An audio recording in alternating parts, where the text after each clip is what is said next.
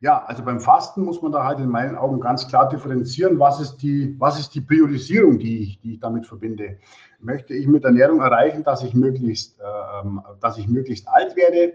Möchte ich mit Fasten erreichen, dass ich ähm, eine vielleicht eine metabolische Erkrankung ähm, oder, oder irgendetwas anderes ins Gleichgewicht bringe, sei es mit einem Get into the zone. Betrete deine gesunde Zone und erfahre alles, was du wissen musst, um deine persönliche Gesundheit bestmöglich verstehen und kontrollieren zu können. Wir haben fünf Kernbereiche identifiziert, die deine Gesundheit definieren und die du als einzigartiges Individuum kontrollieren kannst. Ernährung, Bewegung, Regeneration, Pflege, Geisteshaltung. Das übergreifende Ziel ist klar. Ein gesundes, glückliches und langes Leben. Auf dem Weg dorthin befragen wir gemeinsam mit mir, Host und Director of Human Optimization Mishek Dama, Experten, klären deine Fragen, nehmen Mythen auseinander und optimieren dich zu Bestleistung. Welcome to the Zone. Mein heutiger Gast kann ohne Omas Apfelstrudel nicht leben und auf Quark mit Erdnussbutter will er sein Leben nicht verzichten. Und wenn er nicht gerade leckeren Süßkram verspeist, gründet er die Coaching- und Wissensplattform Body Coaches, entwickelt unter HBN Supplements seine eigenen Nahrungsergänzungsmittel oder schreibt Bücher. Als Bodybuilder hat er sein Hobby zum Beruf gemacht und das Beste daran, gleich tausende Menschen mit inspiriert, motiviert und zu einem fitteren Leben verholfen. Ich begrüße in der Blue Zone den HBN-Coach Holger Guck. Herzlich willkommen, Holger. Ja, wunderschönen guten Tag. Ich freue mich sehr, dass ich heute hier sein darf. Holger, vielen, vielen lieben Dank. Äh, das ist insofern eine Blue Zone Premiere, denn äh, hier bedeutet nicht automatisch im Podcaststudio Hamburg, denn wir nehmen diese Folge remote auf. Von daher hoffe ich, dass die äh, Audioqualität und Co. auf jeden Fall passen wird. wir sehen uns hier im, im Videochat, was ich sehr, sehr begrüße. Aber das Wichtigste zuerst, du musst einmal das Geheimnis uns verraten, was Omas Apfelstrudel so besonders macht? Ich glaube, das Besondere ist daran, dass es von Oma kommt.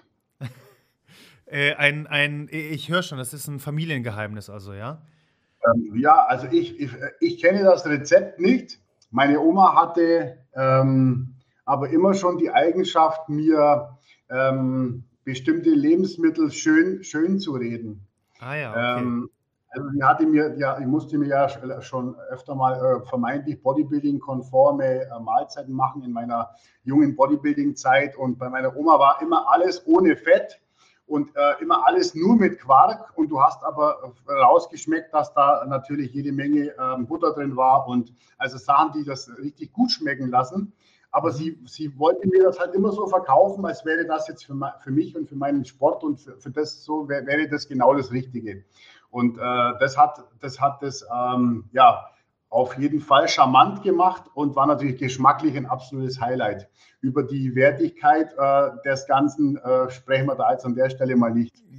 Kann, kann man streiten, aber äh, ein spannender Aspekt. Ich äh, habe gerade vor kurzem in einen sehr, sehr guten Podcast von ähm, Dr. Huberman reingehört, wo es um das Mindset geht und äh, die Tatsache, wie stark unser Mindset auch so etwas wie äh, die Physiologie von Nährstoffen in unserem Körper beeinflusst. Und äh, wenn du sagst, dass deine Oma dir das gut einreden konnte und du zum damaligen Zeitpunkt zumindest es geglaubt hast, ich meine mal zu behaupten, dass der Apfelstrudel dir auf jeden Fall gut getan hat. Zumindest hat er dann deiner zukünftigen Form äh, nicht irgendwie geschadet. Das stimmt, das stimmt. Ja, also ich, ich komme ja, komm ja aus einer äh, sehr, sehr dünnen, hageren Vergangenheit tatsächlich. Also ich war nie mit den besten Genen für einen, für einen Kraftsportler oder einen Bodybuilder gesegnet und darum haben mir diese extra Kalorien mit Sicherheit zu dem Zeitpunkt nicht geschadet. Heute müsste ich da schon mit meinen fast 42 Jahren ein bisschen anders aufpassen. Das stimmt und da sind wir gleich beim Thema, aber lass uns äh, doch noch ein bisschen in die Vergangenheit äh, zurückreisen.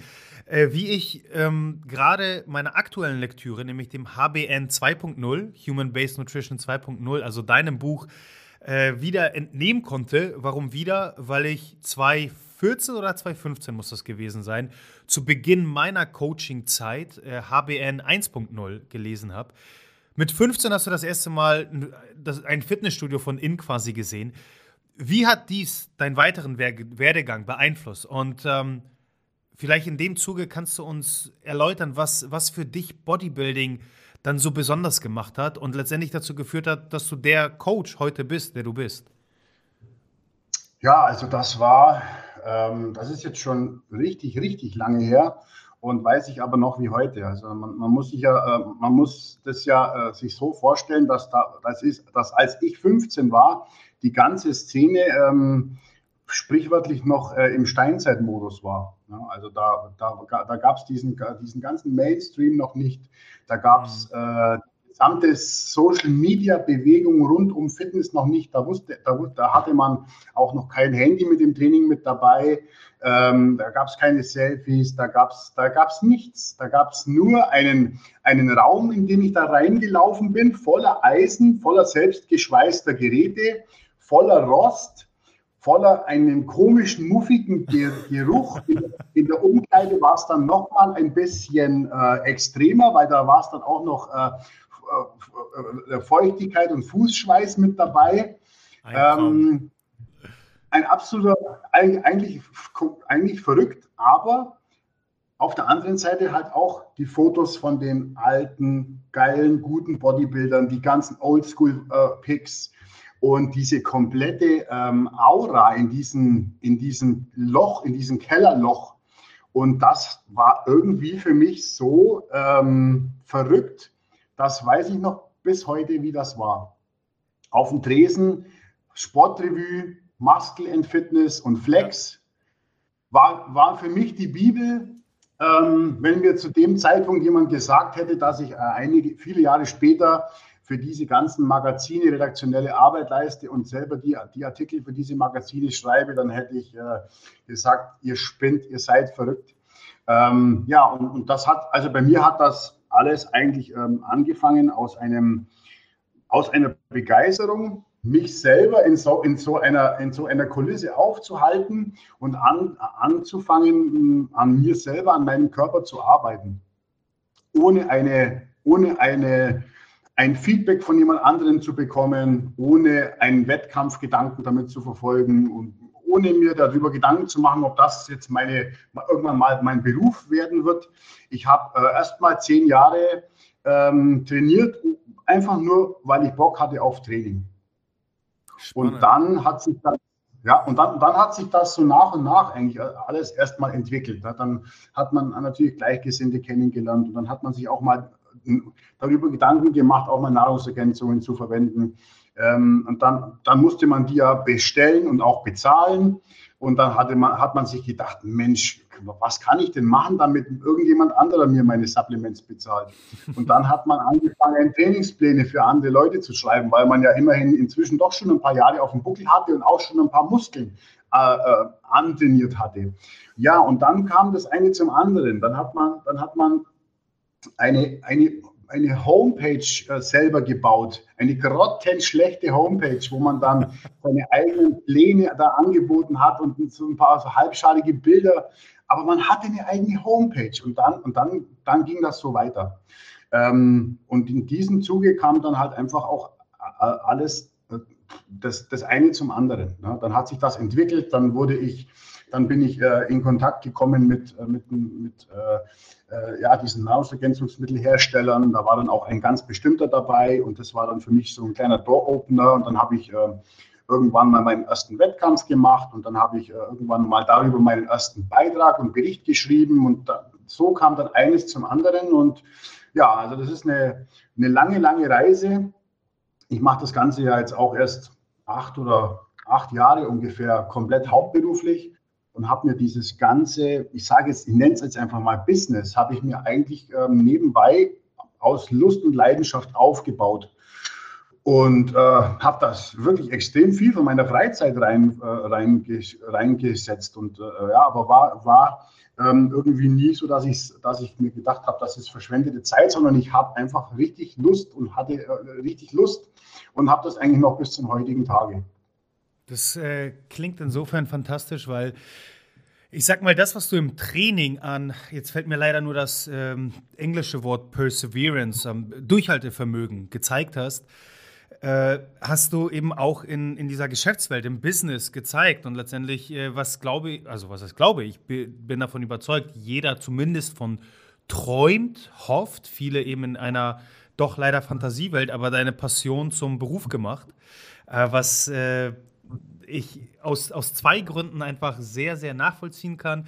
Einmal das, was du in der Anfangszeit beschrieben hast, hat mich sehr zurückgebracht äh, zu, zur Erzählung meines Vaters, meines besten Trainingspartners bis heute, meines ähm, Vorbildes, äh, welcher ja noch ein paar Jährchen mehr auf dem Buckel hat, nächstes Jahr 60 wird, aber genau das Gleiche beschrieben hat. Also diese Enklaven, diese Keller, die ähm, irgendwie noch, noch so eine Geheimhaltungsstufe hatten, weil, weil es eben nicht diese sozialen Medien gab, die das so dann nach außen transportiert, kommuniziert haben.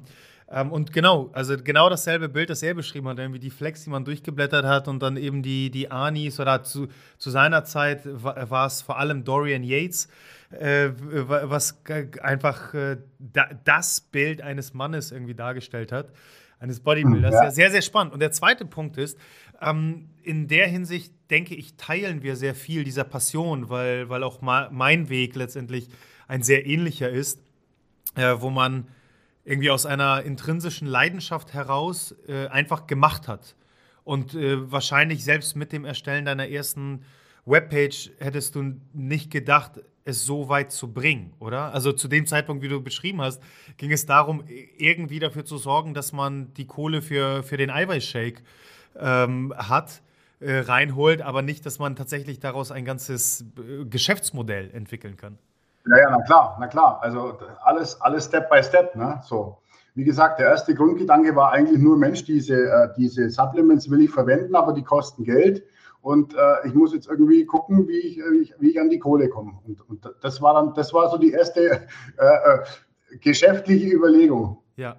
Ähm, pass auf, äh, wir wollen uns heute ja hauptsächlich äh, mit dem Thema Ernährung äh, befassen und dem HBN, also dem äh, Human-Based Nutrition Ansatz, dem Konzept, was es ausmacht. Dennoch muss ich im Vorfeld einmal fragen, denn äh, nachdem ich das Briefing geschickt habe, hast du mir geschrieben, dass Themen rund um Training eher sekundär behandelt werden sollten, da du dich hier nicht als Experte siehst. Jetzt als ehemaliger, aber auch als aktiver Bodybuilder, jetzt kann man äh, schauen, wie man aktiver Bodybuilder definiert, weil ich weiß nicht, meines Wissensstandes Wettkämpfe machst du aktiv nicht mehr, oder? Nee. Aber, 2003, ja. aber bist ja trotzdem im, im Sport des Bodybuilding unterwegs. Ich fand es einfach extrem spannend, von einem Coach deiner Klasse zu hören, auch in dieser sehr ego-dominierenden Welt, nämlich dem Bodybuilding, ähm, einfach zu hören, du, Training ist nicht meine Expertise. Das erfordert einfach ein, ein extrem hohes Maß an Achtsamkeit und auch Demut. Wie, wie kommst du dazu, das so zu sagen?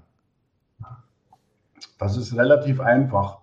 Du hast, also das ist meine Sicht der Dinge. Du hast immer zwei große Säulen, auf die du eine sogenannte Expertise stützt. Mhm. Die eine Säule ist, ist tatsächlich, würde ich jetzt sagen, ein bisschen stärker und das ist die Erfahrung. Deine Erfahrung an dir selbst, deine Erfahrung, die du machst mit anderen Schützlingen, mit anderen Coachings, mit den Geschichten anderer Menschen, ähm, da kann ich darauf zurückgreifen. Auch im Bereich Training, da kann ich äh, inzwischen über mehr als 25 Jahre Erfahrung zurückgreifen. Aber mhm. das Zweite ist halt ganz einfach auch die fachliche Expertise und ähm, die Sache, bei dem, was an Trainingswissenschaft gemacht wird, immer up-to-date zu sein, immer auf dem Laufenden zu sein, das auch zu verstehen ähm, und das auch in den Kontext der Erfahrung und der praktischen Umsetzung dann quasi immer mit einzubinden und nicht nur irgendwas weiter zu klappern. Und ähm, ich, ich versuche das bei Ernährung so auf dem Laufenden, mich so auf dem Laufenden zu halten. Und ähm, das ist schon so eine, eine große Aufgabe bei diesem Spektrum, dass ich dann irgendwann gesagt habe, also ich kann jetzt nicht auch noch ähm, bei Training denselben Weg gehen und das auch noch alles mitlesen, so in der ersten Instanz die ganzen Studien selber zu lesen, die, die für mich zu bewerten und, und da Handlungsempfehlungen abzuleiten, sondern ich ähm, geh, trete da einen Schritt zurück. Ähm, und äh, halte mich da an andere Meinungsgeber, von denen ich in dem Bereich sehr viel halte mhm. und kommuniziere quasi für meine Leute, denen, denen ihr Wissen weiter, ähm, zusammen mit meinen Erfahrungen, aber trete jetzt nicht als eigener Meinungsgeber auf, weil ich da einfach von diesem, äh, von diesem theoretischen Standpunkt her, glaube ich, einfach nicht in der Lage bin, das äh, immer up-to-date zu halten. Das ist die Sache. Also nochmal, in, in dieser Ego-Welt, wo vor allem, ich kenne das ja aus meinen Erfahrungen im Coaching, im Gesprächen, im Umgang mit anderen Coaches, wir können ja eigentlich können wir ja alles und wir können äh, Yoga und Pilates, aber wir können eben auch Powerlifting und Bodybuilding und Ernährung sowieso und äh, physiotherapeutisch behandeln äh, kriegen wir auch hin. Äh, ich finde es ich find's grandios. Ich, äh, es erfordert eben sehr viel Achtsamkeit und Demut, ähm, sowas zu sagen. Und ähm, von daher einmal Respekt. Aber dann lass uns auch im, äh, im gleichen Zuge äh, über Ernährung sprechen und hol uns grundsätzlich erstmal ab, was macht das HBN, also das Human Based Nutrition Konzept aus? Was, ist, was sind so die Grundpfeiler? Ja, das ist eigentlich gar nicht so äh, schwierig zu gr grundsätzlich umzureißen, würde ich mal sagen. Ähm, wir leben ja in einer, in einer Welt, in dem es beim Thema Ernährung eigentlich immer darum geht, ähm, was, äh, was verbiete ich, wie schränke ich es ein, was muss ich weglassen, dass etwas anderes funktioniert. Ähm, und ja, also da kann man ja jetzt unter, unterschiedlichste Konzepte benennen, ähm, unterschiedlichste Trends und unterschiedlichste andere Geschichten. Der Ansatz von HBN ist eigentlich, ein, ist eigentlich genau ein anderer. Bei HBN geht es eigentlich darum, wie, wie, ähm, wie ist der individuelle Bedarf des Individuums und wie kann ich diesen Bedarf mit, ein, mit einer möglichst hohen Abwechslung an Lebensmitteln, Nährstoffen ähm, abdecken. Also eigentlich total, total simpel. Das heißt, das heißt, ich fange in dem Konzept an und befasse mich erstmal mit den grundlegenden Gegebenheiten, äh, was ein Lifestyle angeht. Dazu zählt der Biorhythmus, Dazu zählt natürlich der Schlaf. Dazu zählt natürlich dann die Geschlechterfrage. Dazu zählt die Frage des, äh, der Altersgruppe. Und wenn ich diese ganzen Informationen äh, äh, kommuniziert habe und von einer Person weiß, dann kann ich in die bedarfsgerechte ähm, Planung einsteigen.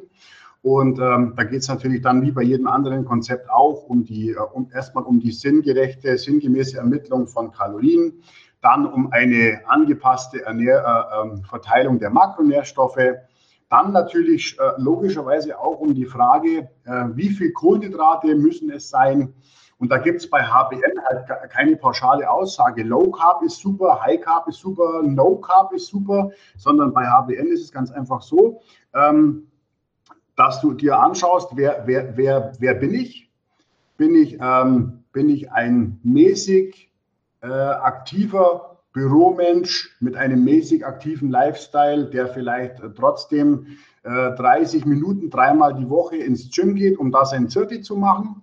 Oder bin ich ein Gerüstbauer, der neben dem Gerüst äh, auch noch äh, 10 Kilometer äh, zur Arbeit und wieder zurückfährt, um dann auch noch ins Gym zu gehen? Und, ne? Mhm. Also man, man macht diese Unterschiede. Und über diesen, und über diesen individuellen Bedarf begründet sich dann auch, was ich dieser Person ähm, letztlich dann an, an energetischen Makronährstoff in Form von Kohlenhydraten mit auf den Weg gebe. Ähm, ja, und, und, das, äh, und über diese Ermittlung der Kalorien, des Proteins und dann den bedarfsgerechten Einsatz von den Kohlenhydraten ermittelt sich dann letztlich auch der Bedarf an Fettsäuren, ist ja klar, im Rahmen der Energiebilanz. Und äh, so, so ähm, komme ich bei HBN auf meine, auf meine Marker. Wie gesagt, da gibt es dann nochmal Unterschiede, die ich dann, äh, die ich dann treffe, was Mann und Frau angeht und was die unterschiedlichen Altersgruppen angeht. Aber so wird es im Prinzip gemacht. Und die Umsetzung des Ganzen findet jetzt nicht mit irgendeiner Form von Einseitigkeit statt, sondern mit dem vollen Spektrum an naturbelassenen oder leicht, nur leicht verarbeiteten Lebensmitteln. Warum? Weil es ganz einfach äh, aus meiner Sicht äh, am meisten Sinn macht, sich möglichst ausgewogen zu ernähren. Und da kommt mir halt äh, diese praktische Geschichte auch immer wieder zugute. Ähm, ich habe schon so viele Tausende von Ernährungsanalysen in meiner Zeit ausgewertet und ich weiß ganz genau, wie schwer sich die Leute tun, wenn sie versuchen, ähm, mit dem vollen Lebensmittelspektrum eine gesunde Ernährung auf die Beine zu stellen. Mhm. Äh, das, das, hat, das, das hat fast noch keiner geschafft. Also jetzt zumindest nicht im Bereich der Mikronährstoffe. Und wenn ich mir dann denke, jetzt, jetzt kappst du eine komplette Lebensmittelkategorie weg, ob das jetzt die Kohlenhydrate sind oder ob das jetzt alle tierischen Lebensmittel sind, das sei mal dahingestellt. Da kann man, kann man sicher drüber streiten. Aber es wird einfach mit jeder Form von Einseitigkeit sehr, sehr viel schwerer für den Otto-Normalverbraucher, ähm, sich adäquat zu versorgen. Und darum gehe ich den Weg mit HBN einfach nicht, sondern ich, äh, ich differenziere die Lebensmittel nach der Qualität. Mhm. Ich sage naturbelassene Lebensmittel, ähm, hochqualitative Lebensmittel, ähm, volles Spektrum, lasse die hochverarbeiteten Lebensmittel raus, ähm, achte auf, äh, in dem, logischerweise in dem Kontext auf so Dinge wie Transfettsäuren und sonstiges. Und dann kannst du eigentlich ähm, da nichts, nichts verkehrt machen. Ja? Also per se, ein Ei ist per se genauso, un, äh, genauso wenig ungesund wie, ähm, was weiß ich, eine Vollkornnudel oder ein äh, Stück hochqualitatives äh, Fleisch, das ich mir irgendwo bei einem Biobauern mhm. besorgt habe, ist per se nicht ungesund. Also es, es, es, kommt immer auf den Bedarf an und es kommt mit Sicherheit auch immer auf das, auf, auf das Thema an, die Dosis, die das Gift macht. Ähm, ja, und da ist HBN einfach ein sehr bedarfsoptimiertes und individuell ausgelegtes Konzept. Ja, wie du sagst, also ein Lebensmittel ohne Kontext, also ohne eben eine individuelle Ermittlung für wen, für welche Zielsetzung, ähm, kann genauso gesund wie ungesund sein. Und äh, im Buch beschreibst du ja auch gleich zu Beginn, also nach, äh, was ich ganz spannend finde, ein Ernährungsbuch, welches mit dem Thema Schlaf startet. Ähm, Finde ich, find ich super. Ich habe es äh, vor einiger Zeit auch, äh, als das Buch kam, gleich in, in meiner Story gepostet. Äh, weil da zeigt sich wieder dieser holistische, ganzheitliche Gedanke, dass wir einfach nicht über das Thema Ernährung reden können, wenn eben nicht so etwas wie der Biorhythmus erstmal berücksichtigt wird. Aber auch dann gleich im Anschluss äh, beschreibst du eben stark aktuell zumindest gehypte Ernährungsstile wie Keto, Fasten, äh, vegan auch mit primär der Zielsetzung des Muskelaufbaus. Vielleicht kannst du speziell eben die drei erwähnten nochmal aufgreifen. Wie erfolgreich siehst du diese Ansätze? Eben vor allem unter der Berücksichtigung, weil so, so habe ich HBN 1.0 damals kennengelernt, genauso auch jetzt, mit dem sehr erstrebenswerten Ziel des Muskelaufbaus oder zumindest ähm, des, des Mus Muskulaturerhalts. Mhm. Also ähm, prinzipiell habe ich, hab ich ausführlich ähm, die Geschichte mit äh, Fastenmodellen aufgegriffen, mhm. weil die natürlich sehr, sehr gut in das äh, ganze Biorhythmusgefüge passen. Äh, in die Frage, ist Fasten sinnvoll? Für wen ist es sinnvoll? Ist es, für mich ist es sinnvoll, wenn ich äh, das, wenn ich die und die Priorisierung habe. Und äh, das Zweite, was ich aufgegriffen habe, ist das Thema, wie ist es mit äh, pflanzlich basierter Kost, mit Veganismus. Mhm. Ähm, und das, und das habe ich, ich habe mich, äh, das haben mir schon viele geschrieben, dass ich es halt einfach äh, versucht habe, auf einem neutralen Standpunkt zu bewerten. Also das heißt, was ist der aktuelle, ähm, was ist der aktuelle Stand der Wissenschaft zu diesen, zu diesen Konzepten? Ähm, was kann man klar formulieren als belegten Effekt oder Nebeneffekt? Und ähm, wie lässt sich das Ganze in die Praxis dann quasi um, ummünzen? Und äh, ja, also beim Fasten muss man da halt in meinen Augen ganz klar differenzieren, was ist die, was ist die Priorisierung, die ich, die ich damit verbinde. Möchte ich mit Ernährung erreichen, dass ich möglichst, ähm, dass ich möglichst alt werde? Möchte ich mit Fasten erreichen, dass ich ähm, eine vielleicht eine metabolische Erkrankung ähm, oder, oder irgendetwas anderes ins Gleichgewicht bringe, sei es mit einem metabolischen Syndrom oder weil ich Diabetiker bin oder weil ich eine Fettleber habe? Oder geht es mir um die Zielsetzung tatsächlich ähm, Muskelaufbau? Ob dann Fasten das richtige Konzept ist, weiß ich nicht. Geht es mir um Muskelerhalt und äh, all diese Geschichten. Also äh, das, äh, es wird in meinen Augen in, äh, da draußen immer so ineinander gewürfelt. Mhm. Wenn du etwas Fasten komm, wenn du etwas zu Fasten postest, dann kommt äh, zu Fasten und Sport postest, dann kommt sofort die, die Sache mit, ah ja, aber, aber das mit Apoptose und das mit programmierten Zelltod und das ist doch alles, aber da würfelt man dann schon wieder die Sachen in, ineinander rein. Und mir war, es eine, mir war es wichtig, das einmal wirklich klar voneinander zu trennen, diese ganzen verschiedenen Zielsetzungen und dann zu gucken, wie ist aktuell ähm, dazu der wissenschaftliche Stand, was kann man sagen und was steht immer noch zur Diskussion aus. Und ähm, ja, dann halt am Ende des Tages ähm, nicht mehr so viele feststehende Thesen, hm, in meinen Augen zumindest, übrig, die man wirklich guten Gewissens sagen kann. Also das heißt, ich schlage mich da nicht äh, jetzt auf eine Seite, ich sage nicht, Fasten ist per se schlecht, sondern ich sage, Fasten kann, könnte dir Vorteile bringen, wenn das und das und das ähm, dein Ziel ist. Und ähm, ich würde dir aus, Bio, äh, aus Biorhythmus-Sicht, aus zirkadianer Sicht empfehlen, das Fasten, wenn du es ausprobieren möchtest, so und so und so zu gestalten. Das ist die Sache. Mhm. Und genauso mache ich, mit, ähm, mache ich das mit, äh, der, mit der Veganismusbewegung. Ich äh, ja, greife erstmal auf, welche gesundheitlichen Aspekte das hat distanziere mich erstmal mit äh, da, dass ich überhaupt äh, auf diese ganzen ähm, Sachen wie ja, die Zuchthaltung und diese ganzen Geschichten, was ja die Hauptbeweggründe für Veganismus sind, dass ich mich davon im Buch distanziere und, und es mir nur um den nutritiven Aspekt geht. Das ist schon mal, glaube ich, ganz, ganz, ganz wichtig, das am Anfang zu sagen.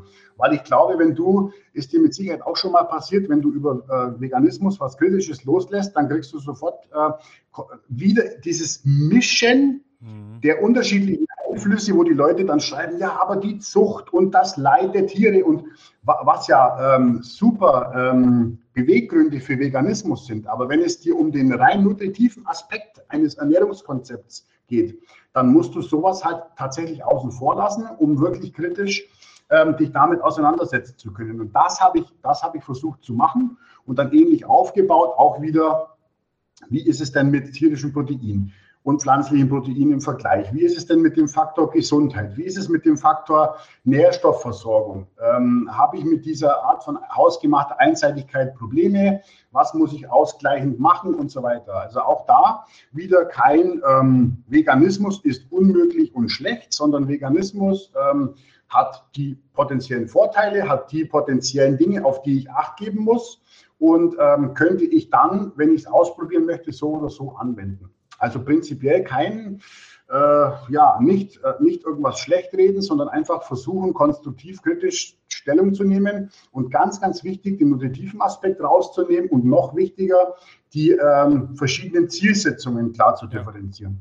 Also da äh, kann ich das wirklich nur unterstützen und ähm, äh, auch da muss ich dir meinen Respekt aussprechen, wie du es eben im Buch dargestellt hast. Und Punkt 1, klar nach Zielsetzung erstmal differenziert und primär ähm, Muskelaufbau sei mal dahingestellt, aber zumindest das Ziel in den Vordergrund gestellt der optimalen Körperkomposition, also irgendwo ein Muskel zu Fettverhältnis und dann die Neutralität, mit der du das Thema wirklich dargestellt hast, auf rein wissenschaftlicher Ebene, denn du sagst es, vor allem äh, Thematiken wie der Veganismus sind aktuell einfach emotional so geladen, dass es sehr schwierig ist, dort den richtigen Wortlaut zu treffen ohne gleich dafür zu sorgen, dass sich gewisse ähm, Gruppen an Menschen irgendwie auf die Füße getreten fühlen. Ähm, und ja. äh, das, das nochmal, das hast du wirklich sehr, sehr gut im Buch dargestellt und eben nach diesen einzelnen Aspekten äh, einmal aufgeteilt. Äh, kannst du noch was zu Keto sagen? Ja, gut. Ähm, Keto, sage ich mal, nimmt halt einfach einen, einen kompletten Makronährstoff raus und damit halt auch einen sehr, sehr, einen sehr, sehr relevanten Anteil an Lebensmitteln. Und das beißt, beißt sich halt einfach mit meiner mit meiner Vorstellung von einem, von einem dauerhaft machbaren Ernährungskonzept und disqualifiziert halt den ketogenen Ansatz da ein kleines bisschen. Das heißt, ein, ein Mindestanteil an Kohlenhydraten äh, wieder unter der Berücksichtigung äh, einer optimalen Körperkomposition, die wir erreichen wollen, ist deiner Meinung nach auf jeden Fall sinnvoll. Ja, also ich, ich sage per se definitiv nicht, dass ein, dass ein kompletter Makronährstoff unnötig ist. Ich wüsste, also für einen, für einen gesunden, sportlich orientierten Menschen, ich wüsste überhaupt nicht, wie ich dazu kommen sollte, ähm, einen Makronährstoff komplett auszuschließen. Ja, also ich, ich bin da auf jeden Fall ganz, ganz bei dir. Ich meine, das Argument von Keto-Sicht ist äh, immer zu sagen, naja, Fette und äh, Proteine sind essentielle Makronährstoffe, Kohlenhydrate nicht. Ja, das mag stimmen, was aber nicht bedeutet, dass es individuell richtig eingesetzt äh, nicht auch eben Vorteile mit sich bringt. Nur weil es nicht essentiell ist, Aha. heißt es, es geht ja, es geht uns ja um einen optimalen Zustand, den wir erreichen können. Sehr richtig. Also, und es ist ja, es ist einfach ja so, ähm, wir haben halt einfach mal, jeder von uns Menschen hat halt einfach einen Muskelglykogenspeicher und jeder von uns Menschen hat einen Leberglykogenspeicher. Das, was halt immer nur, das, was problematisch ist bei, bei, bei dem Thema Ernährung, ist ja nur, und jetzt komme ich wieder zurück auf HBN, wenn ich über den Bedarf hinaus mhm. und über die Speicherkapazität hinaus mich damit befülle, wenn ich das Ganze bedarfsoptimiert mache, dann bin ich genau bei dem, was du sagst, dann kann ich eine, eine, äh, eine optimale Ausbeute aus allem ausschöpfen. Und äh, da ist natürlich das Thema Kohlenhydrate äh, gehört genauso mit dazu, obwohl es jetzt kein essentieller Makronährstoff ist, wie, wie, äh, wie eine Aminosäure oder, oder irgendeine Fettsäure. Ja, ich, ich vermute, also das ist meine Überlegung zu dem Thema, dass es wieder diese sehr kontrastreiche Schwarz-Weiß-Malerei ist, die wir so häufig in der Ernährung äh, wiederfinden. Äh, das heißt, auch der ganze, ähm, die, die ganze Entwicklung der, der Keto-Welle äh, basiert meiner Meinung nach auf der Tatsache, dass wir eben durchaus in der breiten Bevölkerung ein Problem mit dem Nährstoff, Makronährstoff Kohlenhydrate haben. Heißt, wir nehmen zu viel davon auf, auch aus wahrscheinlich suboptimalen Quellen. Und daraus resultiert äh, wieder in die andere Richtung äh, die, die Aussage, dass Kohlenhydrate schlecht seien. Nein, wir sollten nur wahrscheinlich ein besseres Verhältnis der Makronährstoffe untereinander aufbauen und vielleicht die Kohlenhydrate, den vielen Menschen würde es wahrscheinlich gut tun, diese etwas zu reduzieren oder zumindest die Quellen zu ändern. Aber komplett rauszustreichen, ja, dann, wie gesagt, dann landen wir wieder beim anderen Extrem. Ne? Ja, also zum einen, genau, also das, ist, das, das sind genau die Punkte. Und ähm, das, es, es ist ja dann auch nicht damit getan, damit ich per se sage, ich streiche jetzt die Lebensmittel raus und, die, und den Makronährstoff Kohlenhydrate. Wenn ich ähm, die Kohlenhydratquellen komplett äh, dezimiere und limitiere, dann habe ich natürlich äh, in diesen ganzen Lebensmitteln natürlich auch noch andere Nährstoffe und andere Substanzen, die ich in dem Kontext dann nicht mehr zu mir ja. nehme. Und das, das, fehlt mir halt dann ganz einfach. Ähm, braucht man ja nur einmal auf die Geschichte mit, der, mit dem Problem der Ballaststoffaufnahme. Äh, ne? das, das ist ja nur, nur einer, einer von den Punkten. Ähm, der Nährstoff- und Phytonährstoffgehalt von pflanzlich basierter Ernährung. Und so viele Pflanzen, das, also die Auswahl von pflanzlichen Lebensmitteln äh, ist, ist ja nicht mehr so groß, wenn du, wenn du wirklich jetzt knallhart Keto machst. Ne? Dann bist du wieder stärker tierisch basiert. Und dann, das, das, ähm, das macht ähm, für mich persönlich unterm Strich keinen, ähm, das macht keinen Vorteil. Also ich, äh, ich, kann das, ich kann das nicht erkennen. Ich kann, ich kann äh, das erkennen für bestimmte ähm, ja, Erkrankungen, mhm. für bestimmte Bilder kann ich das erkennen. Was kann man dann nennen? Epilepsie, oder bestimmt vielleicht, vielleicht sogar äh, ähm, Diabetes für bestimmte Formen, vielleicht auch äh, metabolisches Syndrom, vielleicht auch äh, nicht alkoholische Fettleber, aber ähm, teilweise dann aber auch nicht lang andauernd, weil ähm, eine Geschichte hat man ja in diesem gesamten äh, oder bleibt in diesem gesamten Keto-Kontext ja auch immer ein bisschen so zurück und das ist das, wie lange haben denn die Leute Bock, das zu machen? Ja, die Praktikabilität, die dann wieder einsetzt ne? und wirklich die Umsetzbarkeit im Alltag. Darüber spricht ja ein klassischer äh, ähm, Verfechter von Keto eigentlich jetzt nicht, weil er vielleicht zu der Minderheit gehört, die das wirklich über fünf, sechs, zehn Jahre durchzieht, wobei ich persönlich kenne nicht viele. Ähm, aber wenn ich mir jetzt vorstelle, ich, ich, ich würde jetzt ähm, ja eben diese komplette Lebensmittelkategorie da rausdezimieren aus meiner Ernährung und würde das auch von meinen ganzen Schützlingen verlangen, mhm. dann bin ich jetzt ein Harter und würde das vielleicht durchziehen. Aber meine, die, ganz normal, die ganz normalen Menschen da draußen, die halt ähm, ja, mit ihren Arbeitskollegen in der Brotzeit, in der Brotzeit sitzen, die mit, ihren, mit ihrer Freundin äh, essen gehen und das auch mal halt äh, nicht nur äh, irgendwas, ja, ein Keto-Format hat. Ähm, also dieser ganze soziale Gedanke und, äh, also da mangelt es bei mir einfach an der, an der dauerhaften Umsetzbarkeit und äh, ja, ich habe das auch schon tatsächlich von sehr, sehr vielen Menschen gehört, die äh, das Ganze so beschreiben, dass man, lang, dass man irgendwann müde wird, mhm. das zu machen.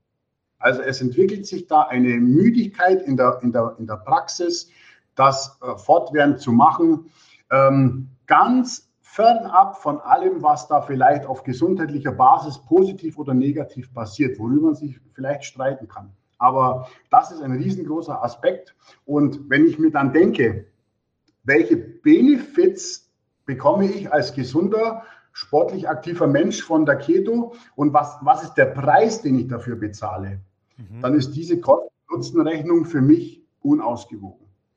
Und darum gibt's, und darum ist für mich die, äh, die Empfehlung halt einfach nicht ähm, pauschal wechsle auf Keto, sondern mache das, versuche das auf eine ausgewogenere Art und mhm. Weise zu machen. Okay, also wir können festhalten, Individualität ist erstmal oberste Prämisse. Denn das, was für mich funktioniert, wird nicht für dich funktionieren und vice versa und äh, auch nicht für Person C. Das heißt, wir müssen unseren individuellen Weg finden. Äh, wir sollten möglichst eine große Vielfalt in unserer Ernährung äh, realisieren. Äh, das heißt, äh, keine Nährstoffe, Makro- und Mikronährstoffe sowieso nicht verschmähen, uns breit aufstellen, vielfältig essen. Äh, natürlich essen und äh, verarbeitete Lebensmittel, äh, Frankenstein-Food möglichst ähm, so gering wie möglich halten. Äh, jetzt trotz natürlich des ersten Punktes, den ich genannt habe, nämlich der Individualität, gibt es noch weitere, ich sag mal, Fundamente, wo du sagst, trotz eben unserer Einzigartigkeit, davon werden wir als, als eine Spezies wirst du als Mensch mit dem Ziel einer optimalen Körperkomposition profitieren. Also ich bin gedanklich bei einer Mindestmenge zum Beispiel an Protein pro Tag, äh, bei vielleicht auch so der Frage zwei, drei oder doch sechs Mahlzeiten pro Tag. Ähm, wie, wie, was hast du noch für quasi als, als Fundament, was für uns alle gilt? Mahlzeitenfrequenz halte ich für, für äh sowohl wissenschaftlich als auch praktisch für schwammig. Mhm. Es gibt Menschen, die kommen hervorragend damit zurecht, sechsmal, die, äh, sechsmal am Tag kleine Mahlzeiten zu essen. Und es gibt Menschen, die kommen perfekt, da zähle ich mich auch dazu, damit klar, nur drei Mahlzeiten am Tag zu essen. Ähm, sowas unterliegt natürlich auch immer einer gewissen Gewöhnung. Der Mensch kann sich an alles gewöhnen. Aber ich glaube, äh, dass es da einfach unterschiedliche Typen von Menschen gibt und jeder, jeder Mensch, das ist mein Rat, sollte herausfinden, ähm, zu welcher Kategorie er sich da zählt. Die äh, Literatur ist ja da auch höchst unschlüssig. Ne? Also ich kann dir, dir äh, innerhalb von einem Tag eine, eine Pro und Contra und jeweils das wissenschaftlich belegen, äh, mehr oder weniger Mahlzeiten am Tag besser und schlechter. Das ist schwammig. Das, das kann man überhaupt nicht so sagen. Ähm, den Proteinbedarf für einen sportlich engagierten Menschen, den kannst du, den kannst du über die Datenlage relativ gut festmachen ähm, auf das Kilogramm Körpergewicht. Besser wäre natürlich das Kilogramm fettfreie Masse, aber da sind wir dann schon wieder bei der Praktikabilität, weil wer hat denn schon im Mainstream diese Zahl von sich? Ja. ja? Und, und auch die korrekte Zahl, ne? nicht irgendwie mit, mit, mit, so einer äh, Bierwaage zu Hause gemessen. Richtig. Ähm. Also muss man das halt, obwohl es jetzt vielleicht nicht so sehr genau ist, über Kilogramm machen. Und ähm, da gibt es schon, denke ich, äh, das, das wird ja auch von sehr, sehr vielen Größen ähm, propagiert, äh, Institutionen, sportliche Institutionen, die sich da einschießen auf einen bestimmten Wert. Und den habe ich natürlich auch in HBN 2.0 ähm, definiert und habe mich da, äh, habe da Unterschiede eingebaut bei den Geschlechtern. Mhm. Ich habe für die Frauen ein kleines bisschen weniger und für die Männer ein kleines bisschen mehr und habe ähm, das Ganze natürlich auch vom kalorischen Status abhängig gemacht. Also ein kleines bisschen mehr Protein im hypokalorischen Bereich, weil der Körper natürlich dann bestrebt ist, aus Aminosäuren auch etwas Energetisches zu machen. Und ein kleines bisschen ähm, weniger Protein im iso- oder hyperkalorischen Bereich, wenn Protein und Aminosäuren nur dazu da sind, den Proteinstoffwechsel, den Gesamtproteinturnover zu bedienen. Das sind die Stellschrauben, die ich bei Protein festgelegt habe. Mhm. Bei Kohlenhydraten geht es um den Bedarf.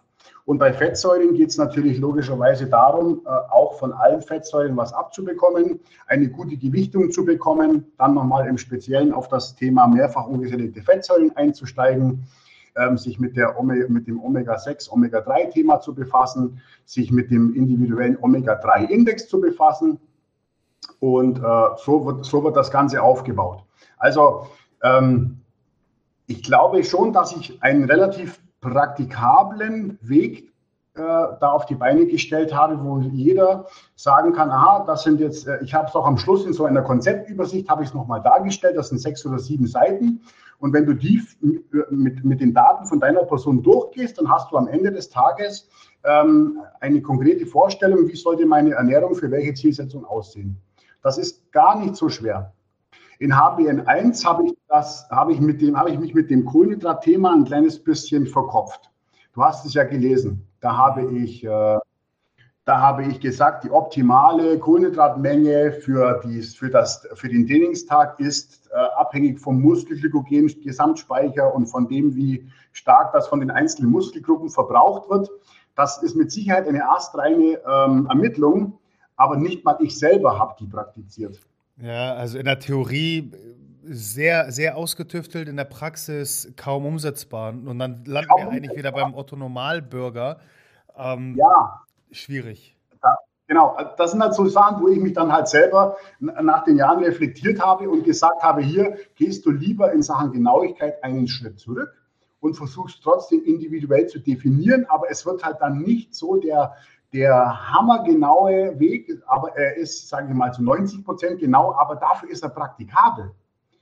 Also Theorie und Praxis wird ja. viel, wird diese, dieses, dieses Gleichgewicht Theorie und Praxis wird in meinen Augen in dieser ganzen äh, äh, neuen Fitnessbewegung und Ernährungsbewegung viel zu oft äh, außen vor gelassen. Ja, ich bin da ganz bei dir. Deswegen fand ich damals und auch jetzt die, die 2.0-Version äh, so er, erfrischend anders und deutlich hilfreicher. Denn du hast heutzutage noch viel mehr als, als früher die Tendenz zu diesen Diätansätzen und immer noch der, dem Gedanken der Wunderpille oder der Wunderdiät, äh, wo wir quasi alle über einen Kamm scheren können und äh, Regeln, die aufgesetzt werden, die eben häufig in erster Linie mit Restriktion einfach einhergehen. Das darfst du nicht und dies solltest du nicht essen. Äh, und ja. viel weniger eben der Grundgedanke, der, der primäre Ansatz verfolgt wird, der, der individuellen Einzigartigkeit nachzukommen und dies dann eben auch in der Praxis umsetzen zu können. Und auch das ist ja bei jedem von uns eben unterschiedlich. Und äh, deswegen äh, nochmal, hat es zu, zu Beginn, ja, Tatsache ist, bei der, bei der Kohlenhydrat-Thematik hast du mich damals äh, verloren, äh, weil auch einfach mein, das hat zu damaligen Zeitpunkt mein Wissensstand, mal äh, trotz jeglicher Ambition auch meine ähm, Praxiskenntnisse einfach überfordert. Aber nichtsdestotrotz, ähm, jetzt eben mit der 2.0er-Version äh, vor allem, ist es eben ein sehr praktikabler Ansatz. Holger, ich habe eine, eine Frage. Äh, eine Frage, die, die mir damals schon, schon rum, rumschwirrte, äh, die, die mich immer wieder verfolgt ähm, und die mit meinem eigenen äh, Bodybuilding-Ansatz, also durch meinen Vater vor allem sehr stark geprägt, immer wieder verfolgt hat, äh, wo ich gespannt, gespannt bin, deine Antwort zu hören. Ähm, als jemand, der mit 15 eben das erste Mal ein Fitnessstudio von innen gesehen hat, äh, se seitdem sich im Bodybuilding wiederfindet, äh, wo, wo der gesamte Sport sehr häufig eben darauf runtergebrochen wird, äh, dass es einfach nur darum geht, äh, dicke Muskeln zu entwickeln. Ähm, wir wissen heutzutage, dass, dass Muskeln, Muskulatur, Muskelaufbau so viele weitere, vor allem gesundheitliche Vorteile mit sich bringt. Die Frage, die, die sich mir stellt, ist, würdest du behaupten, dass das Ziel Muskelaufbau oder zumindest Muskelerhalt für jedes Individuum, Männlein, Weiblein, jung, alt, Sportler, Nicht-Sportler, erstrebenswert ist? Auf jeden Fall. Habe ich groß und breit thematisiert. Das Kapitel äh, Best Ager ist das umfänglich, glaube ich, größte Kapitel. Ja. Und einen ganz großen Stellenwert in diesem Kapitel nimmt das Thema Sarkopenie ein. Mhm.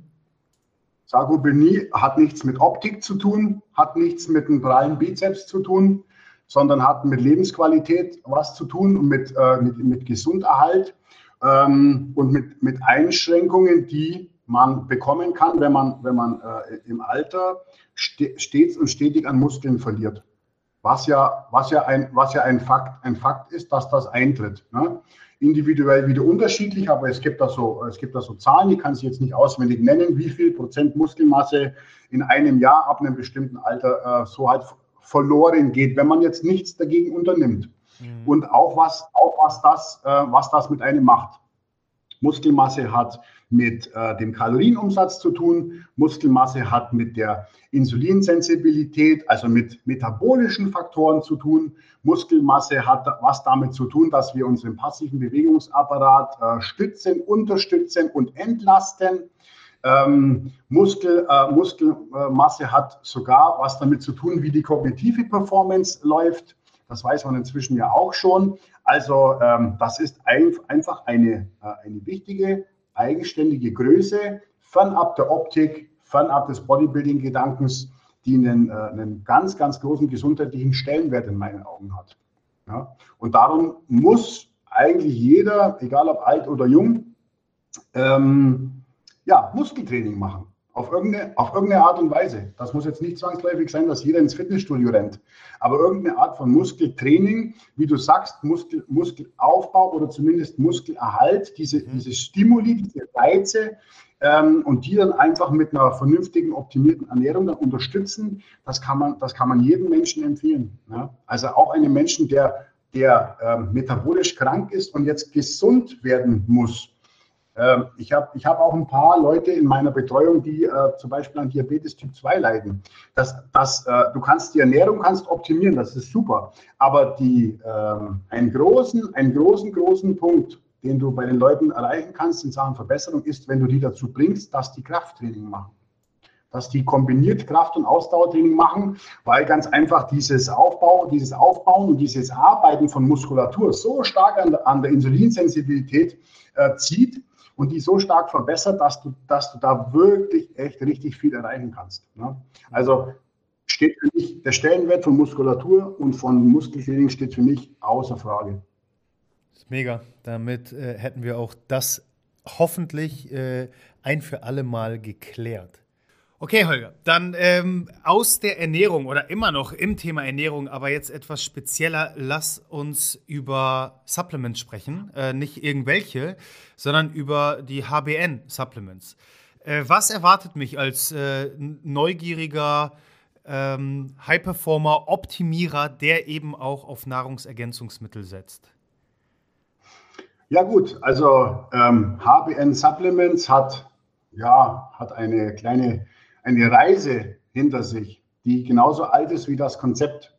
Ähm, die entspringt aus einer, aus einer schnippigen Idee ähm, zu, zum Konzept, halt einfach auch ein paar Nischenprodukte mit zu, rauszubringen, wo ich mir, wo ich persönlich mir dachte, da hätte ich gerne was und es gibt noch nichts. Mhm. Ähm, daraus sind die ersten HBN-Supplements entstanden. Und dann hat man sich äh, ja da halt auch ähm, lange an Fitness und Bodybuilding ein bisschen so dran gehängt und hat dann ein bisschen so seine Sache gemacht. Und äh, eigentlich letztes Jahr kam dann eigentlich so der große Wendepunkt von HBN Supplements und die große, äh, die große Umorientierung. Heißt im Prinzip, äh, wir haben jetzt eine klare, eigentlich eine klare Vision, ähm, was HBN Supplements sein soll. Wir verabschieden uns von dem ähm, Hardcore-Bodybuilding-Gedanken, äh, von dem High-Performance und äh, hier noch ein bisschen ähm, hochmolekulare Stärke und Dextrose, um nochmal ein bisschen mehr und, und, so. Also davon verabschieden wir uns, ähm, weil ähm, ja für mich persönlich die interessantere Geschichte, weil ich ja jetzt auch immer älter werde, tatsächlich das, das Thema wird Vitalität, Gesundheit, Leistungsfähigkeit, ja, aber äh, psychisch und physisch, also auch kognitiv. Ähm, und das Thema Beschwerden von den Menschen, was kann man tun, um denen zu helfen, was für Probleme haben die Leute, wie kann man sich da einschalten. Mhm. Ganz großes Thema für mich auch Kinder. Ich habe ja selber zwei, zwei leibliche eigene Kinder und ähm, es ist mir immer schon eine Herzensangelegenheit gewesen, auch für die Kinder äh, adäquate, in meinen Augen adäquate, ähm, sinnvolle Ergänzungen zu bauen. Da sind wir jetzt mit dabei. Und äh, ja, das ist eigentlich so der Weg, wo es, wo es hingeht. Wir haben ähm, jetzt keine, wir haben bis zum heutigen Tage, ob sich das ändert, weiß ich nicht, aber wir haben jetzt keine Standardprodukte. Äh, es gibt kein Whey-Konzentrat, von HBN Supplements. Es gibt kein Kreatinmonohydrat und es gibt auch keine Argininkapseln von HBN Supplements, aber wir haben ähm, sehr funktionelle und hochwertig konzipierte Zusammensetzungen mhm. ähm, aufgebaut und geschaffen für unterschiedlichste Zielsetzungen. Ich sage jetzt mal nur ähm, mal vom Ranking her. Also was bei uns ähm, wirklich sehr, sehr stark äh, angenommen wird, ist unser Probiotikum. Mhm. Körperfreundliches Probiotikum, Bacillus subtilis, äh, für, die, für, das Beschwerdebild, äh, für das Beschwerdebild Verdauung, Blähbauch, ähm, Fehlbesiedelung im Darm und eine, eine, eine völlig andere Möglichkeit, die zu beheben, wie der Einsatz von körpereigenen Stämmen. Das muss man eigentlich überhaupt gar nicht bewerben, weil das Produkt tatsächlich so gut bei den Leuten ankommt, dass sich das über Propaganda und Hörensagen weiterentwickelt. Dann haben wir uns ähm, jetzt kürzlich erst mit dem Thema Haargesundheit und den Problemen der Menschen äh, befasst, die ja an Haarausfall oder äh, dünnen Haaren oder wie auch immer leiden und haben da was Funktionelles auf die Beine gestellt. Dasselbe haben wir schon gemacht für die Haut. Dann ähm, gibt es gibt es ein, ein Protein von HBN Supplements. Ähm, und da bin ich tatsächlich ein bisschen auf die Inhalte eingegangen im Buch, wo ich sage, dass ähm, ich prinzipiell dafür bin, dass man schon pflanzlich basiert und pflanzlich orientiert sich ernähren sollte, aber tierisches Protein doch noch einen gewissen Stellenwert behalten sollte. Mhm. Und ähm, darum gibt es HBN Diet Protein. Das ist eine Mischung aus tierischem und pflanzlichem Protein. Und wir haben ähm, für, für das Wort Diet noch äh, Glucomanan mit eingebaut, das mhm. einen EFSA-Claim für erfolgreiche Gewichtsreduzierung hat. Und somit können wir, äh, können wir äh, uns wirklich Diet-Protein in dem Fall nennen und schimpfen und dürfen das auch bewerben. Und ähm, das ist halt auch wieder so, so ein bisschen was Besonderes. Wir haben was für für PMS und Menstruationsbeschwerden für, für Frauen auf die Beine gestellt. Wir werden sehr, sehr bald schon, ich weiß nicht, wann die Folge ausgestrahlt wird, etwas Hochfunktionelles für die Gelenkgesundheit äh, rausbringen ähm, und so weiter und so fort. Also diese ganzen, in meinen Augen spannenden Themen für die Menschen da draußen, wenn es um Gesundheit, Vitalität, Leistungsfähigkeit ähm, und aber auch Lebensfreude geht, die versuche ich jetzt so nach und nach abzubilden über die HBN Supplements Linie. Ja, sehr spannend. Also ich muss dir ja sagen, als in erster Linie einfach großer Fan der, der Supplement-Welt, welche ich einfach höchst spannend finde. Äh, seit, seit Anbeginn meiner Fitnesszeit, äh, wo, wo man noch dachte, irgendwie Kreatin ist äh, das, das am besten irgendwie erhältliche Dopingmittel, das ich hier kriegen kann. Also als ich 17, 18 war. Äh, bis heute beschäftigt mich das Thema sehr, sehr stark und äh, mein, vor allem jetzt in, in der jüngsten Vergangenheit, äh, meine ersten äh, Kontaktaufnahmen mit den HBN Supplements haben mich sehr hellhörig gemacht, weil, wie du eben sagst, es nicht die, die Standard, vor allem bodybuilderisch äh, angedachten Supplements sind. Ähm, wie eben äh, das Standard-Whey-Konzentrat oder der Trainingsbooster oder dann eben einzelne Aminosäuren, die vor allem irgendwo dazu dienen sollen, ähm, eine äh, ergogene Wirkung zu erzielen, während des Trainings mehr Pump, ähm, die, die Leistung punktuell, vor allem in Verbindung mit dem Training zu verbessern, sondern eben dieser ganzheitliche Gedanke äh, der, der Performance im, äh, im Leben. Also ein, ein ganzheitlich gedachter, gesunder Lifestyle, der verfolgt wird. Ähm, und du hast eben die Produkte genannt. Ähm, und es sind eben viele eher Problematiken, die in der breiten Masse eben ähm, äh, aufgegriffen werden. Ähm, wie, wie, du hast es äh, angesprochen, äh, vor allem was den weiblichen Zyklus angeht ähm, oder die, die weibliche Hormonwelt allgemeiner noch gesprochen, die ja durchaus komplexer ist als, als unsere männliche, die etwas linearer verläuft. Oder das Stress Control, das du jetzt äh, noch gar nicht erwähnt hast, ähm, was aber ein, ein Mega-Produkt ist äh, mit eben Wirkstoffen wie Ashwagandha. Also wir uns da eben auf einer Wirkebene befinden, die eben in erster Linie etwas nischig wirkt im Vergleich zu, zu eben der großen noch Supplement-Welt, vor allem aus dem klassischen Fitnessbereich, aber eigentlich so, so viel mehr den Otto-Normalverbraucher ähm, aufgreift und ihm wirklich was gibt, was ihm eben nicht nur punktuell im Training unterstützt, sondern eben ganzheitlich im, im Leben. Ja, das ist, das ist genau die Sache. Und ich, find, ich finde das einfach sehr viel spannender. Äh, Thema Stressregulation ist, all, ist, ist, ist allumfassend. Ja? Also wenn ich einen hohen Stresslevel habe und das nicht, äh, nicht reguliert bekomme, dann wird es auch im Training nicht funktionieren. Dann wird es auch mhm. mit der mhm. Performance nicht wird es mit der Regeneration nicht klappen, dann wird es mit dem Muskelaufbau nicht klappen. Also das sind, das sind Dinge, die stehen ein bisschen so über allem. Wenn ich keine funktionierende Verdauung habe, kann ich 6000 Kalorien essen. Ähm, das wird nicht so optimal funktionieren, wie wenn ich, äh, ne? also das sind Dinge, die stehen einfach ein bisschen über, über den Dingen drüber und ja. die finde ich einfach spannender und ähm, relevanter und darum bewegt sich die HBN Supplements Linie in diese Richtung. Das ist der, das ist der einzige Grund. Ja, sehr, sehr spannend. Jetzt sag uns doch, äh, worauf wir uns dieses Jahr denn noch freuen können. Ähm, eher weitere Bücher, weitere neue Produkte. Äh, vielleicht kannst du, äh, wenn möglich, ein bisschen spoilern. Du hast jetzt schon die Supplements für Kinder erwähnt, was ich extrem spannend finde, weil es, ja, viele mögen es nicht hören wollen, durchaus ein sehr sinnvoller Gedanke ist, aber in erster Linie könnte ich mir auch vorstellen, für viele noch sehr kontrovers. Wie, ich soll jetzt schon meinen Kindern äh, Pillen und Kapseln irgendwie vorlegen. Das heißt, wa, wa, was kommt da dieses Jahr noch auf uns zu? Ja, also in den Stadtlöchern, ähm, jetzt wenn wir bei, bei Kindern sind, in den Stadtlöchern steht tatsächlich ein ähm, angepasstes Vitamin D-K-Produkt. Mhm. Einem Kind kannst du natürlich logischerweise keine Pille und keine Kapsel geben. Das ist, das ist ja klar. Ne?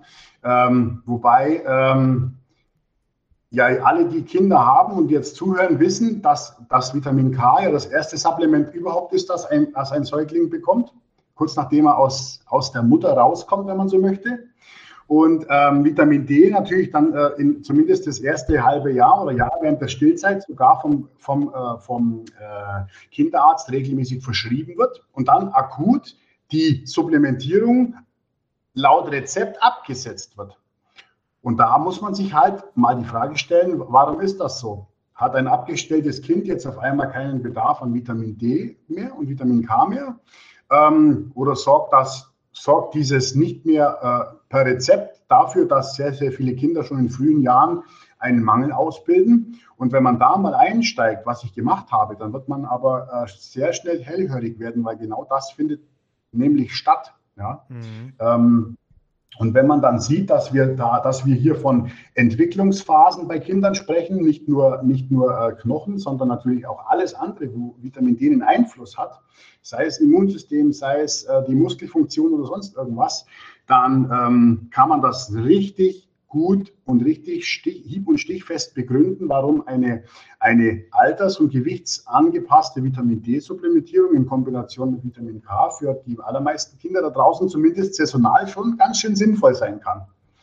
Und ähm, ja, da fällt, da, fällt, da fällt mir jetzt auf jeden Fall noch ein Thema ein, das ich definitiv auch mit abbilden werde und möchte. Mhm. Und das ist das Thema Omega-3.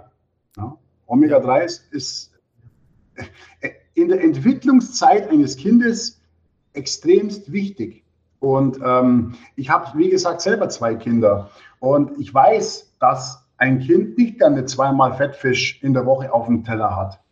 Ich weiß, ja, dass die. Wir auch äh, bei der Frage der Qualität des, des, des Fisches natürlich. Ja, ja aber das ist ja WHO. Ne? Das wird uns ja, das wäre ja die Vorgabe. Ne? Dann wäre das ja so. Und ähm, ich weiß auch, dass die Ernährung im Kindergarten und ich, ich wohne im, auf dem Land und wir haben da wirklich noch eine sehr vorbildliche Küche. Ich weiß auch, dass es da nicht genug, äh, ne, so. Mhm. Und dass dieser Bedarf vorhanden ist, ich glaube, darüber brauchen wir uns nicht unterhalten. Also auch da in meinen Augen extrem sinnvoll. Und das sind so Gedankengänge, die sich bei mir halt einfach äh, aus, dem Leben, aus dem Leben raus entwickeln. Ich gucke mir meine Kinder an und will für die, das, will für die den bestmöglichen Status haben bei den Nährstoffen, weil das einfach mein Thema ist. Mhm. Und dann überlege ich mir, was, was habe ich und was habe ich nicht und wo ich, wo ich das nicht habe, da baue ich was. Und, da, und das, ist die, das ist die klare Vision. Sehr, sehr spannend. Finde ich wirklich ähm, auch sehr äh, zukunftsweisend und eben out of the box äh, denkend, äh, was ich immer sehr begrüße. Und ja, also nochmal, viele mögen es vielleicht nicht hören wollen, aber auch hier zeigt sich, dass äh, selbstverständlich der, der Gedanke der, der Praxis, der Praktikabilität äh, auf jeden Fall vorhanden ist, wenn du ja schon selbst sagst, selbstverständlich kann ich einem Kind jetzt keine, keine Kapseln und Pillen geben ähm, und schon gar nicht in einer gewissen äh, Menge und Vielfalt. Ähm, das heißt, das Thema der Darreichungsform ist genauso wichtig wie, wie das Supplement selbst. Aber dann wissen wir ja, wo es äh, für HBN, wo, wo es für dich äh, hingeht, beziehungsweise was uns dieses Jahr noch erwartet. Holger, vielen, vielen lieben Dank für diesen Einblick in die HBN-Welt.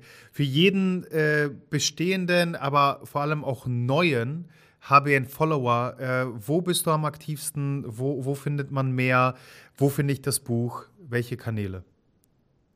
Also wir haben ähm, erst kürzlich die eigene Label-Seite released, hbn-supplements.de. Da bekommt man ähm, ja, alle, alle, äh, alle HBN-Supplements, da bekommt man auch das äh, aktuelle Buch, da bekommt man ähm, ausführliche, auch gut recherchierte Blogbeiträge zu jedem Produkt ähm, on top mit oben drauf. Und äh, dann gibt es noch die äh, Domain oder die äh, Präsenz bodycoaches.de. Das ist ja meine, mein, mein, mein Ursprungsbaby. Das war diese erste ja. Domain, von der ich schon erzählt habe. Da, die Seite ähm, ist aber mittlerweile besser, hoffe ich. Als damals. Die Seite ist, aber, aber erst seit kurzem, jetzt ist sie, ist sie noch mal ein Stück besser. Ne? Also da haben wir, waren wir lange ein bisschen hinterhergehängt. Ähm, da ist es dann eher so, dass da, da gibt es auch einen sehr, sehr umfangreichen Blog mit sehr, sehr vielen Lifestyle-Themen und äh, gibt auch ähm, ja, dann den Bereich Coaching, den man sich anschauen kann. Für alle, die da, die da Interesse haben, das läuft alles auf Body Coaches und dann auch nochmal einen Shop, nochmal mit anderen ähm, Produkten von anderen Herstellern, die ich auch für, für sinnvoll erachte. Ähm, das sind so die zwei Hauptgeschichten. Ansonsten habe ich standardmäßig wie jeder andere auch ein Facebook-Profil, ein Instagram, äh, einen Instagram-Account, wo man mich natürlich ähm, auf jeden Fall auch erreichen kann. Und äh, sogar bei LinkedIn bist du höchst aktiv, muss ich sagen. Ja. Finde ich immer wieder sehr schön. Wir werden selbstverständlich in den Show Notes äh, zu sämtlichen Seiten äh, Instagram und Co. verlinken. Holger, vielen, vielen lieben Dank für deine Zeit, für den Einblick nochmal. Äh, ich hoffe, du da draußen hast einiges mitnehmen können und wirst deiner Einzigartigkeit gerecht. Und wie jedes Mal hören wir uns bereits nächsten Monat wieder. Danke dir, danke Holger. Vielen Dank und alles Gute euch da draußen. Danke, dass du deine wertvolle Zeit heute mit uns verbracht hast. Solltest du das Gefühl haben, dass die hier vermittelten Inhalte deine Gesundheit optimieren können und auch anderen weiterhelfen können, dann teile diese Erfahrung mit mindestens einer weiteren Person und hilf uns, diese Community weiter wachsen zu lassen. Über die Gesundheit des Individuums hinaus können wir nur so als Nation eine gesündere und glücklichere Identität annehmen. Wenn du es kaum bis zur nächsten Folge abwarten kannst, dann abonniere diesen Kanal, um sicher keine weitere Folge zu verpassen. Darüber hinaus besuche uns auf Instagram, Facebook, auf unserer Webpage oder YouTube. Die entsprechenden Links findest du in den Show Notes. Die Wissenszone deiner Gesundheit wartet auf dich.